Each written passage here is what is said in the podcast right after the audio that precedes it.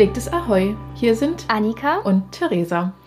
Und es geht weiter mit den Spezialfolgen, die wir im Rahmen der Summer School der EHS in Dresden aufgenommen haben. Und heute soll es um das Simulationslabor gehen. Genau, da hatten wir ein Interview mit der Frau Elvira Pippel geführt danach, waren natürlich auch in dem Workshop mit dabei zum Simulationslabor und fanden das ziemlich interessant, ähm, weil uns das auch nochmal neue Einblicke gegeben hat, wie viel so ein Simulationslabor tatsächlich auch realistisch simulieren kann, mhm. weil wir beide dem Ganzen bis zu einem gewissen Punkt sehr kritisch gegenüberstanden, ähm, wie realistisch denn wirklich Simulation sein kann. Und dann hatten wir danach das Interview mit der Frau Pippel und äh, waren eigentlich sehr begeistert, haben beide ja. viele neue ähm, Ideen und auch Input mitgenommen, ähm, was dann alles möglich ist. Äh, also was wirklich alles möglich ist, ist wirklich der Hammer, fand ich eigentlich. Und dass auch die Studierenden das sehr positiv zurückmelden. Ja, und meine Erkenntnis war ja tatsächlich, dass sich das ähm, für Studierende, die erst anfangen, natürlich realistisch anfühlt, aber für uns Erfahrene wir einfach da noch nicht mehr da, an, an den Punkt kommen zu sagen, boah, krass, das fühlt sich total echt an. Na, wir haben diesen Blick nicht mehr und die Berufserfahrung. Genau, und das, was etwas sich realistisch anfühlt, das geht dann wieder in meine mhm. philosophische Ecke, nicht abhängig ist, wie die Situation ist, sondern wie sie es eben anfühlt. Und das fand genau. ich, da dachte ich, ja, genau. Und das im Hinterkopf zu haben, dass das für mhm. Studierende oder eben Auszubildende genauso anders ja auch, ist genau. als für uns. Ähm, ich glaube, dass würde ich vielen Praxisanleitenden auch wünschen, ja. dass sie das natürlich auch, dass mhm. denen das bewusst ist. Und im Hintergrund dessen, dass da diese Pflegestudierenden ja auch wirklich ähm, noch gar nicht in einer Praxis waren. Mhm. Und wir kennen es ja auch selbst, wenn jemand wirklich frisch von der Schule kommt. Das kann ja auch ein Buffy sein oder so. Mhm. Die haben ja auch einfach noch Angst, äh, einen Menschen anzufassen, ja, einen genau. anderen. Und ja. ich glaube, das kann man durch diese Simulation schon ganz doll abschwächen, dass die da mhm. einfach schon viel sicherer sind in ihren Fertigkeiten.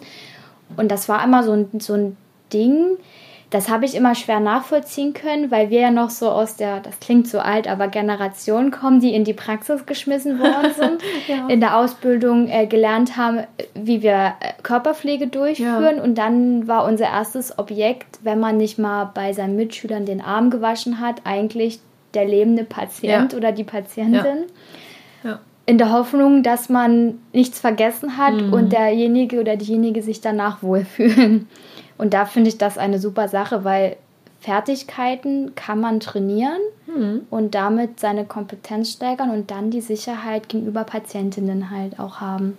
Genau. Und, da und demzufolge hört euch die Folge auf jeden Fall an. Ja, war super. Sie ist auch nicht so lang. Genau, war super. es lohnt sich. Ja, es lohnt sich. Und dann bis bald. Viel Spaß zum ersten Mal bedanken. Ja. Gut. So, also. Liebe Elvira, schön, dass wir uns zusammensetzen können und dass wir uns auf einen Arbeitstool geeinigt genau. haben. Genau, wir treffen uns ja so als naja, Nacharbeit von der Summer School der Evangelischen Hochschule in Dresden und waren ja auch bei deinem Workshop mal zu Gast und haben uns den angehört und wollen natürlich erstmal wissen, äh, wer du überhaupt bist und in welcher Funktion du hier arbeitest und ja, irgendwie in welchem Tätigkeitsfeld? Ja, danke Theresa, danke Annika für die Einladung. Ähm, ich bin Elvira, ich arbeite als wissenschaftliche Mitarbeiterin an der Evangelischen Hochschule Dresden seit 2020. Da bin ich gekommen äh, als wissenschaftliche Mitarbeiterin, um den primär qualifizierenden Studiengang Pflege Bachelor mitzuentwickeln. Und in dem Studiengang haben wir die Möglichkeit, ähm, Praxislernen zu ersetzen, nämlich durch die Lehre im Simulationslabor. Wir ersetzen ähm, 230 Stunden der 2300 geforderten Stunden im Studiengang Pflege Bachelor durch die Lehre im Simulationslabor. Und im Zuge dessen bin ich dann seit letztem Jahr in die Position der Leitung des Simulationslabors gewechselt. Das mhm. war so ein, ein, fließender Übergang, weil ich äh, mit dem Thema schon in einem anderen beruflichen Kontext äh, vertraut bin. Ja.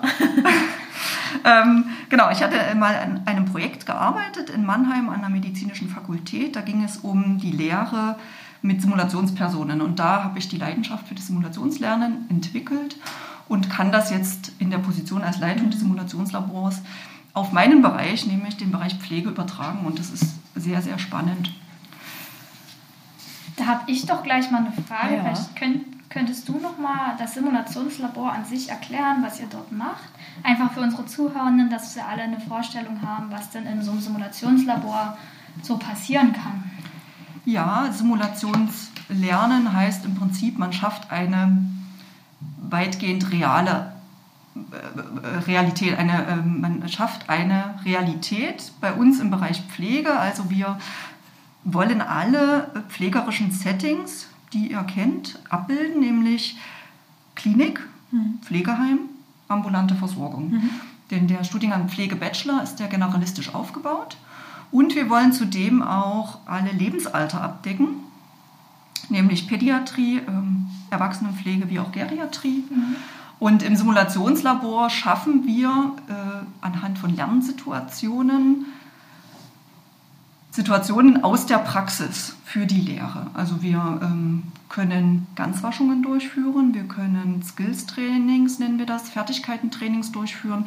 Das heißt, die Studierenden lernen in einer geschützten Umgebung pflegerische Kompetenzen, zum Beispiel Blutdruck messen, Blut abnehmen, Harnblasenkatheterisierung, aber auch Beratung, Anleitung von pflegebedürftigen Menschen, Angehörigen und Zugehörigen.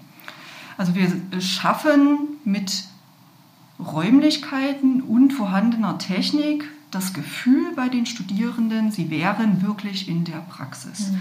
Das ist zumindest unser Anspruch, der natürlich nicht ganz realistisch ist, dafür aber sehr geschützt. Und ähm, die Studierenden haben die Möglichkeit, immer wieder zu üben. Mhm. Das, was noch nicht perfekt klappt.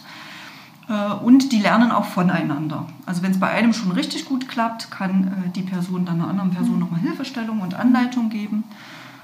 Genau, das ist so ganz grob Simulationslernen. Und das ähm, entwickeln wir weiter, nicht nur für den primär qualifizierenden Studiengang Pflege, sondern auch für die berufsbegleitenden Studiengänge. Da gibt es dann andere Anlässe, die bearbeitet werden, in, in der Regel auch äh, Kommunikationsanlässe, aber auch Notfalltrainings, die wir durchführen. Und ganz perspektivisch, wenn wir uns gut eingespielt haben und die Abläufe im Simulationslernen auch ein Stück weit standardisiert sind, können wir uns auch vorstellen, äh, die anderen Studiengänge mhm. mit einzubeziehen. Mhm. Soziale Arbeit, Kinder, Ja, das, das macht natürlich gut. Macht das wäre ja auch eine schöne Vernetzung so genau. von den Studiengängen. Das genau. genau. Da würde ich gleich mal noch ähm, auf die Frage noch eingehen, die im Workshop ja kam. Ja. Ähm, ob es überhaupt wirklich möglich ist, in einem Simulationslabor die Pflegeszenarien realistisch darzustellen. Das war eure Einst also eine der Einstiegsfragen, wo die Teilnehmenden abstimmen sollten, halten sie das für realistisch oder nicht? Oder wissen sie selber nicht so richtig oder können sie es nicht einschätzen? Und ich persönlich ähm, habe mich ja sehr an dem Wort realistisch aufgehangen. Ja. Das habe ich auch versucht zu erklären. Äh, wie, wie siehst du das? Also ist es wirklich möglich, das realistisch darzustellen? Und wenn du die Frage beantwortet hast, habe ich noch eine hinterher. Ja. Aber wir bleiben erstmal bei der einen. Ja, die Frage ähm, oder die Meinung, die du vertreten hast, kam auch bei anderen Pflegenden, die am Workshop teilgenommen haben. Und es kommt aus der Zielgruppe der erfahrenen Pflegefachpersonen, mhm. die in der Regel auch nicht mit Simulationslernen sozialisiert wurden in der Ausbildung. ähm, das ist wirklich von der Zielgruppe abhängig. Ähm, realistisch ist Simulationslernen nie, aber wir können die Studierenden, gerade die jetzt im primär qualifizierten Studiengang, also in der Regel sind es ja unerfahrene oder wenig mhm. erfahrene Personen, die vielleicht mal ein Praktikum im Altenheim gemacht haben mhm. oder ein FSJ oder die vielleicht mhm. Angehörige gepflegt haben. Und die sagen uns, dass sie das als sehr realistisch erleben, weil wir mhm. äh, Räumlichkeiten vorhalten, die erstmal aussehen wie eine Klinik, ein mhm. Pflegeheim, eine Häuslichkeit und die natürlich wenig Kontakt zu echten mhm. pflegebedürftigen Menschen ja. hatten. Und unsere Simulatoren, die wir haben, aber auch unsere Simulationspersonen, die können wir schon so trainieren bzw. programmieren, dass die im Prinzip alles machen können. Ne? Also, mhm. dass die vollständig immobil sind zum Beispiel oder dass die eine schlechte Diagnose bekommen haben und entsprechend aufgelöst sind. Und äh, die Studierenden, die neu anfangen und direkt mit dem Simulationslernen mhm. beginnen, die empfinden das schon als sehr realistisch. Mhm. Und die sagen uns auch, oder das sagt auch die Praxis, äh, das sagen die Praxispartner, wo unsere Studierenden jetzt waren im zweiten Semester, mhm. dass die ähm, kritischer in die Praxis kommen, selbstbewusster mhm. und andere Fragen auch stellen. Und die Studierenden äh, melden uns zurück, dass ähm, das Simulationslernen eben eine gute Übung war. Mhm. Das ist nicht, mhm. also das ist nicht eins zu eins Realität. Ähm, aber auch in der Praxis steht man ja vor Herausforderungen, ja. die man noch nie erlebt hat. Ne? Ja, also ja, man kann nicht 100% Realität abbilden, ist auch nicht unser Anspruch, sondern wir gucken, dass wir exemplarisch Anlässe lehren, die vorkommen können, ja. zwar mhm. häufig vorkommen können, um dann natürlich eine Transferleistung in der Praxis abrufen zu können. also da Ziel. haben Sie ja auch das positive Feedback von den Studierenden, dass das für die Studierenden mehr Sicherheit in der Praxis schon mal gibt und dadurch, dass sie das ja alles schon mal hier gelernt haben, die Kompetenzen, können sie natürlich auch genauer nachfragen, wenn mal irgendwas mhm. anders gemacht wird. Mhm. Es gibt ja auch interne Hausstandards, wo es nochmal anders genau, läuft. Das ne? stimmt. Naja, also, wer, also ist es ja eigentlich schon eher so, dass es sich für die, das ging mir nicht im Nachgang auch noch durch den Kopf, dass es ja eher darum geht, wie realistisch fühlt es sich an, mhm. nicht wie ist es realistisch gestaltet, sondern wie fühlt sich das an. Ja. Und ich kann mir wirklich vorstellen, dass die Erfahrenen sagen, naja, ja. das das, ist das hinkt ein bisschen. Aber das geht ja fast in die philosophische Richtung, was eigentlich Realität so ist und eher erfüllbar statt mhm. so messbar. Mhm. Und auf die andere Frage kam ich vorhin, äh, weil du meintest, du hast in einem anderen Projekt in Mannheim mitgearbeitet. Mhm. Tatsächlich, in meiner Ausbildung war das auch so, das einzige Simulieren war mit Schauspielern mhm. und Schauspielerinnen. Und das war in unserem Studium ja auch mhm, so, dass ja. es bei einer Pflegeberatungsprüfung SchauspielerInnen waren. Ja. Ähm, siehst du dann einen eklatanten Unterschied zwischen der Simulation an der, ich sag mal, High-End-Puppe, mhm. wie ihr sie hier habt, und SchauspielerInnen? Oder sagst du, naja, Hauptsache es fühlt sich realistisch an, eigentlich ist es nicht egal, aber gar nicht so ein großer Unterschied, zu welchen Mitteln man jetzt greift? Das ist abhängig vom Lernziel. Mhm. Also wenn ich technische Fertigkeiten lehren will und die müssen sicher mhm. sitzen, Blutentnahme muss sicher mhm. sitzen. Ich kann nicht fünfmal äh, eine Harnblase katheterisieren in der Praxis, das geht nicht. Dann nehme ich das stimmt, ja. Den also man kann schon, aber man kann schon, aber das macht für den Patienten die Patientin. Dann ist es vorbei. Das ist wie bei der Blutentnahme. Wenn man dann drei, vier Mal sticht, sagt genau. derjenige auch, ist gut jetzt. genau. Ähm, und Simulationspersonen kann man eben auch nicht allem aussetzen. Mhm. So, ne? Also das, mhm. äh, man muss, ja. das ist eigentlich eine relativ einfache Entscheidung, wofür man etwas nutzt. Man kann es aber auch gut kombinieren. Mhm. Das heißt, wir haben die Blutdruckmessung oder die Harnblasenkatheterisierung ähm, machen wir am Nursing N-Simulator. Das müssen die Studierenden am Nursing N-Simulator zeigen. Wir haben aber ja immer die Möglichkeit, den Nursing N-Simulator zu besprechen. Ja, das stimmt. Ne? Also wir machen nicht nur die reine Fertigkeit, sondern die äh, Studierenden werden in Situationen versetzt, die alle Aspekte der Pflege immer beinhalten. Mhm. Und das Schöne ist an unserem technischen System, was wir nutzen, und das ist auch das Kernelement von Simulation, dass wir das nachbesprechen können. Und zwar anhand von Videos.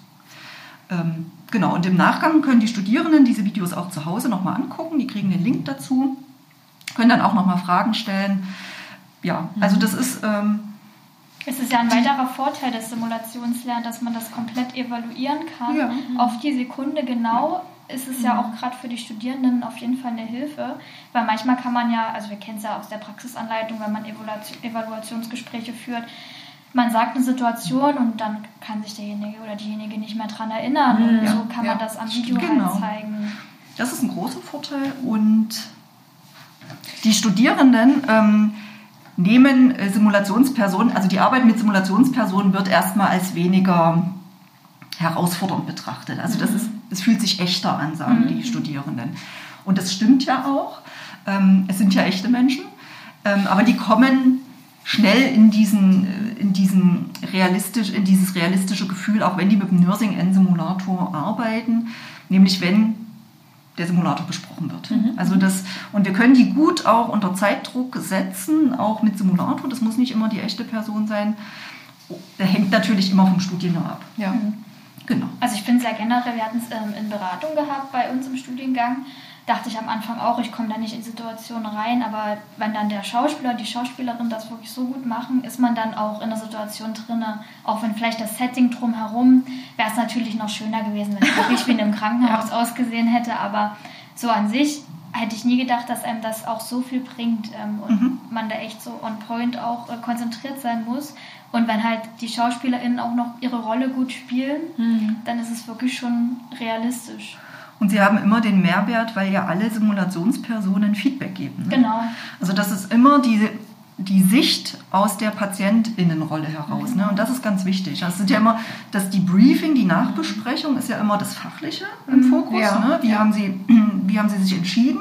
Ja. Dann prüfen wir dort auch die äh, kritische Entscheidungsfähigkeit ähm, und Urteilsfähigkeit. Aber das heißt ja manchmal gar nicht, dass das vom Patienten, der Patientin so wahrgenommen wird. Mhm. Da spielen vielleicht ganz andere Sachen eine Rolle, mhm. auf die Patientinnen und Patienten achten. Und das ist sehr wertvoll. Damit werden die ja auch geschult, ähm, hinter die Wörter zu gucken, die gesprochen werden. Also gerade wenn ich an Patientinnen denke, die vielleicht sehr ruhig sind oder immer sehr freundlich zugewandt und eigentlich steckt da noch was anderes dahinter, mhm. schult einen das ja auch in der Fähigkeit, ähm, hinter den Kulissen nochmal nachzufragen oder nachzuhaken. Ähm, ich habe mich nur auch noch mal gefragt, also für mich persönlich, ich könnte mir fast vorstellen, dass es auch einigen anderen so geht, sind, also ich sage es jetzt mal salopp, Rollenspiele, mhm. es, was eine Simulation eigentlich ist, oder wenn das jetzt nur die Pflegeberatung ist, so und das zu üben, da haben ja dann doch einige eine Scheu davor. Ja. Während wiederum ich den Eindruck habe, die ähm, Lernenden in der Praxis bei uns haben das dann, wenn es drauf, also möchtest du mal eine Infusion machen, willst mhm. du mal dies und das, da ist das nicht so warum eigentlich Rollenspiel oder Simulieren für meine Empfindung noch mehr Ängste hervorruft als jetzt die Praxis, weil eigentlich kann Ihnen ja im Simulationssetting nichts passieren. Nichts passieren, genau. Während in der Praxis ist aber wiederum ja doch ja, echter Schäden kommen. genau. Ja. Warum das eigentlich, also wenn du es selber auch so wahrnimmst, das ist natürlich die Frage, aber ich kann mich, auch selbst wenn das jetzt irgendwie Weiterbildungen waren, wo man einfach nur Gespräche in einem Rollenspiel, ich, ich fand es furchtbar und mhm. keiner hatte Lust darauf, weil sie sagen, naja, ist jetzt nicht praxisnah und das ist jetzt nur, ist ja nur gespielt. Nur gespielt ja. und man hat keine Lust, sich zu blamieren vielleicht. Ja, weil du direktes Feedback kriegen würdest halt in dem Moment, auch wenn du was falsch machst ob, ob das, oder kurzum, ob die Studierenden, wie ihr das wahrnehmt im mhm. Unterricht, also ob das mal ein Thema ist oder ob die sagen, wir machen das jetzt einfach mit und das gehört halt mit zum Unterricht oder Genau, das, wieder auch das wieder äh, abhängig von der Zielgruppe. Die erfahrenen Kollegen und Kolleginnen haben mehr Scheu davor, mhm. nämlich aus Angst vor Fehlern oder ich werde bloßgestellt oder es ja. könnte falsch sein, was ja, ich sage ja, oder mache. Rollenspiel ist ja sehr rudimentär. Ne? Da sitzen sich in der Regel zwei gegenüber mm, und müssen genau, irgendwas. Genau. Und das ist, da hat man ja nicht so dieses echte Feeling. Das ne? stimmt. Bei uns ja. in die Simulation gehen die, wenn die vorneweg alle Tätigkeiten, die erforderlich sind, um diese Simulation gut zu meistern. Wenn die das gelernt haben, gehen die ja alleine in die Räume. Mhm. Und äh, da ist die Erfahrung, dass die die Scheu eben abgelegt haben. Ne? Also die, mhm. die wissen, okay, also die wissen, wir werden beobachtet, es sitzen auch welche im Debriefing-Raum und gucken zu, aber sobald die Simulation startet und die sind mit diesem Fall konfrontiert und mhm. müssen eine Aufgabenstellung erledigen, ist die ähm, Erfahrung, das läuft. Das nehmen die nicht mehr wahr. Okay. Mhm. Ähm, und wir gucken halt, dass es, so eine Simulation ist nicht tägliche Praxis. Ne? Mhm. In einem Modul, wenn man eine Simulation am Ende hat, dann ist das schon viel, weil eine Simulation zu gestalten, zu konzipieren, das ist zeitlich personell sehr aufwendig. Mhm. Organisatorisch auch. Man muss immer gucken, wie groß die Gruppen sind. Ähm, dann möchte man ja, dass jede Person mal simuliert oder zumindest mhm. eine Rolle im Szenario einnimmt. Ja, aber wir bereiten die von Tag 1 im Prinzip vor. Ja. Ähm, das ist Simulationslernen, das gehört dazu. Damit ersetzen wir Praxis mhm. und die haben keine Chance, die müssen mitmachen. Mhm. Und äh, es steht und fällt mit der Lehrkraft oder auch mit uns als Team Simulationslabor, dass wir denen ein gutes Gefühl geben. Ja, ja. Und ich glaube, das kriegen wir ganz gut hin. Und wir haben die Möglichkeit auch dadurch, dass die Kohorten jetzt noch nicht so groß sind, dass wir da eine Dynamik entwickeln können, auch unter den mhm. ähm, Personen, unter den Studierenden. Also das erste Matrikel lief super. Und man hat das deutlich gemerkt. Wir hatten dann mal Besuch von Pflegedualstudierenden, mhm. die jetzt in den letzten Zügen sind, wo das Simulationslabor also noch nicht stand. Und die gehen dann rein in das Simulationslabor und sagen, oh, krass, die Puppe atmet so, ne? Ja, ja. Und, und unsere PQP-Studierenden, die primär qualifizieren, die gehen da rein und für dieses für die ist das Frau Schreiber, so, ne? Oh, Frau Schreiber, äh, da müssen wir die Bettdecke nochmal richten, so, ne? Also man muss, ich möchte auch nicht, dass die ähm, das Gefühl haben oder dass irgendjemand aus dem Team auch das Gefühl vermittelt, wir machen da Spaß. So, ne? Also das ja, ist ja, ernste, ja, ernste Lehre, so, das gehört äh, zur Professionalisierung der Pflege dazu. Ähm, womit die manchmal Schwierigkeiten haben, sind so die einfachen Pflegepuppen, wo man jetzt so ganz waschen mhm. übt, wo eben keine Kommunikation mhm. zustande kommt. Mhm. Das finden die ein bisschen spooky, so, das äh, muss man mhm. gut moderieren und äh, auch mit Praxisbeispielen mhm. füllen. Ne? Denn auch mhm. Wachkoma-Patientinnen und Patienten sprechen nicht. Und wenn man das also gut begleitet, mhm. dann ist das aus meiner Sicht kein Problem. Okay.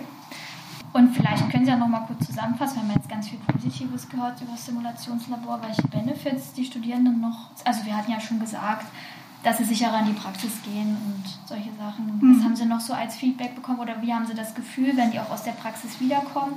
Sind sie danach sehr frustriert? Das hat man, haben wir zum Beispiel oft im Studiengang gehabt. Wir sind schon auch erfahrene Pflegekräfte, dass wir äh, ins Studium wieder gekommen sind und eigentlich äh, völlig geplättet waren, weil es in der Praxis komplett anders läuft. Das muss ich ein Stück weit abwarten, weil die jetzt im dritten Semester wieder zurückkommen. Also ich habe ja. sie nach der Praxis jetzt noch nicht gesehen, die Studierenden. Ähm, was ich aus den Praxislerntagen, also aus den Reflexionstagen mitbekommen habe, ist, dass es einen Praxisschock mhm. gibt. Ja. Immer. Also hier arbeiten wir äh, Szenario für Szenario ab. Wir haben Ruhe, wir haben Zeit. Wir, mhm. äh, ne? Da ist nicht das Klingelsystem oder so, ne? da mhm. gibt es keinen Zeitdruck. Das ist schon mal ganz anders in der Praxis dann, wenn man eben nicht nur eine Patientin hat, sondern mhm. viele. Mhm. Ja. Mm. Aber was wir denen auch mitgeben ist, dass die Praxissemester Zeit für das Lernen sind und dass die sich auch die Zeit nehmen sollen. Und das sind auch, äh, ist auch unseren Kooperationspartnern bewusst. Das ähm, erklären wir auch bei jedem praxisanleitenden Treffen oder im Kontakt. Da steht jetzt kein Verwertungsinteresse im Vordergrund, sondern ein lernenden Interesse. Ähm, es ist natürlich nicht wie im Simulationslabor, mhm. aber was die Rückmeldung ist, dass die eben wirklich, die machen ihre Tätigkeiten, die gehen Blutdruck messen, die gehen Temperatur messen, die äh, gehen waschen, kleiden und so weiter, aber die drehen auch die Schleife und geben eine Rückmeldung. Also wenn sie was beobachtet ja. haben, oh, der Blutdruck ist heute ein bisschen höher, mhm. was die sind in der Lage, in die Kurve zu schauen, zu gucken, ah, wie ist es im Verlauf und die wissen auch, wann muss ich jemanden dazu holen. Das finde ich ja super für die Praxis. Also wenn wir manchmal von den Generalisten und auch vorher von den Auszubildenden erstes Lehrjahr, die haben, die können Blutdruck messen, aber die können das nicht evaluieren für sich, außer man sagt ihm da und da, sagt man mir bitte Bescheid das ist natürlich schon cool, wenn die da schon vorher diese, mhm. diesen Skill haben, ähm, selber nachzudenken und zu evaluieren und im ganz mhm. größten Notfall einfach die Kolleginnen dann anzusprechen. Mhm. Genau, und deswegen ist es eben, geht Simulationslernen über das reine Skills-Training hinaus. Also es ist mhm. nicht nur wichtig zu wissen, wie man Blutdruck misst, sondern man muss natürlich die Normwerte kennen, man muss die Pathologie ja. dahinter kennen, man muss wissen, wie es funktioniert. Also welche Konsequenzen zieht es denn überhaupt genau. nach sich? Genau. Ja. Als abschließende Frage, ähm, ja, wie stellen Sie sich denn so an sich die wissenschaftliche Aus- und Weiterbildung der Pflegefachpersonen so vor? Also Ihre persönliche Sicht auf die Dinge? Also wir haben nun gerade im Rahmen der Summer School gab es ja auch einen Vortrag, wo mit anderen Nationen verglichen wurde, also Schweden, Kanada, Großbritannien, Niederlande mhm. und mit uns. und wo ja schon klar ist, dass wir, was die Akademisierung angeht, ganz schön Hinten niedrig, also hinten dran ist noch nett gesagt, dass mhm. das so bei 1,74 Prozent liegt, genau. während die Niederlande, die ja auch beide Möglichkeiten hat, ja. Berufsschule wie Akademisierung, ja. trotzdem eine Akademisierungsquote von 46 Prozent haben. Gibt es da Hoffnung für mhm. unsere Nation oder ist das wirklich, also wie nimmt man das in der Hochschule so wahr an sich? Das würde mich zumindest ja. interessieren wieso die Aussichten ihrerseits? Wir sind sehr bemüht. Die Mühlen machen sehr langsam. Ne? Wir sind äh, wirklich sehr bemüht und wir freuen uns über jeden, mhm. äh, der eine akademische Qualifizierung im Bereich Pflege anstrebt. Ja. So. Ähm, wir haben ganz tolle Möglichkeiten hier zu lehren und zu lernen und wir möchten gerne, dass mehr Leute das nutzen. Mhm. Ähm, es ist schwer. Die Hoffnung ist, dass auch über den Studiengang, den ihr gemacht habt, mhm. nämlich ähm, berufsbegleitende Bachelor-Praxisentwicklung, das ist genau das, was, was wir wollen. Ne? Mhm. Also wir wollen, dass neues Wissen in die Pflege kommt. Und ja. zwar und das ist ganz persönlich mein Anspruch, nicht nur Klinik, sondern auch Altenpflege. Ja. Ja. Ja. Denn ich war viele Jahre in der Altenpflege äh, tätig, als Fachkraft wie auch als äh, Pflegedienstleitung und an anderen Positionen. Und ich war Einzelkämpferin. Mhm. Also ich war die, oh ja, die studiert, alles klar. Die will jetzt unsere Abläufe zerstören, die fragt immer mhm. so viel und so. Das muss weg. Mhm. Das finde ich, das ist nicht mehr zeitgemäß, das war, glaube ich, noch nie zeitgemäß. Mhm, also es ist noch ganz es oft. Ist, es ist so, mhm. genau. Oder dass, wenn man studiert in der Pflege, sofort ins Management genau. geht. Genau, und das ist Pflegebachelor, der primär Qualifizierende nicht. Ich hatte mhm. auch Anfragen in der Studierendenberatung. Welche Position kann ich dann mhm. übernehmen? Mhm. Kann ich dann eine Pflegedienstleitung werden? Und da ist die klare Antwort nein. Ja, das ist ja. ein äh, Weg in die Pflege und zwar der erste Weg in die Pflege. Mhm. Das sind ja in der Regel Abiturientinnen und mhm. Abiturienten. Mhm. Und wir sind sehr bestrebt, ähm, durch diesen Studiengang die Pflegepraxis zu professionalisieren. Mhm. Einfach eben dieses kritische Denken mitzunehmen. Ja, genau. Nicht mhm. zu machen, was alle machen, sondern äh, wenn wir das System verändern wollen, irgendwie brauchen wir wirklich viele. Mhm. Ähm, und viele, die neu denken und anders denken und fernab von Hierarchien denken. Mhm. Also dass wir als Pflegende die DienerInnen vom Arzt, der Ärztin sind. Das ja, das ist echt ein Bild, was sich jetzt langsam mal aus der Praxis ja. fern, entfernen sollte. Genau. Mhm. Und deswegen ist mein äh, Anspruch auch jetzt als Leitung des Simulationslabors, dass wir uns öffnen für die interprofessionelle, interprofessionelle Lehre. Das ist jetzt der nächste Schritt. Wir sind jetzt hier mit dem ähm, medizinisch-interprofessionellen Trainingszentrum der Uniklinik ähm, am Überlegen und äh, Ideen austauschen. Ja. Was könnten wir zusammen machen? Welche Schnittmengen gibt es auch zum Beispiel zu Hebammen, ja. die jetzt in der Vollakademisierung sind und auch zum Beispiel die ähm, ein Teil der praktischen Prüfung, der praktischen Abschlussprüfung am Simulator mhm. äh, ausführen müssen per Gesetz. Und mein Traum ist es, dass wir die praktische Abschlussprüfung in der, in der Pflege im Simulationslabor mhm. abbilden können. Denn was ihr ja wahrscheinlich auch in der praktischen Abschlussprüfung hattet, dann wurde, äh, wurden die Stationen zugeteilt und dann hieß es, oh nein, ich bin auf der Station, da ist die mhm. Praxisanleitung ganz schlecht. Und da gibt es nur schwere Patienten, Patientinnen und du hast ja immer die leichten Fälle. Und äh, im Simulationslernen hätten wir die Möglichkeit, eine hochstandardisierte Prüfung anzubieten. Auch praktisch. Mhm. Genau. Ja. Denn äh, die Möglichkeiten sind da.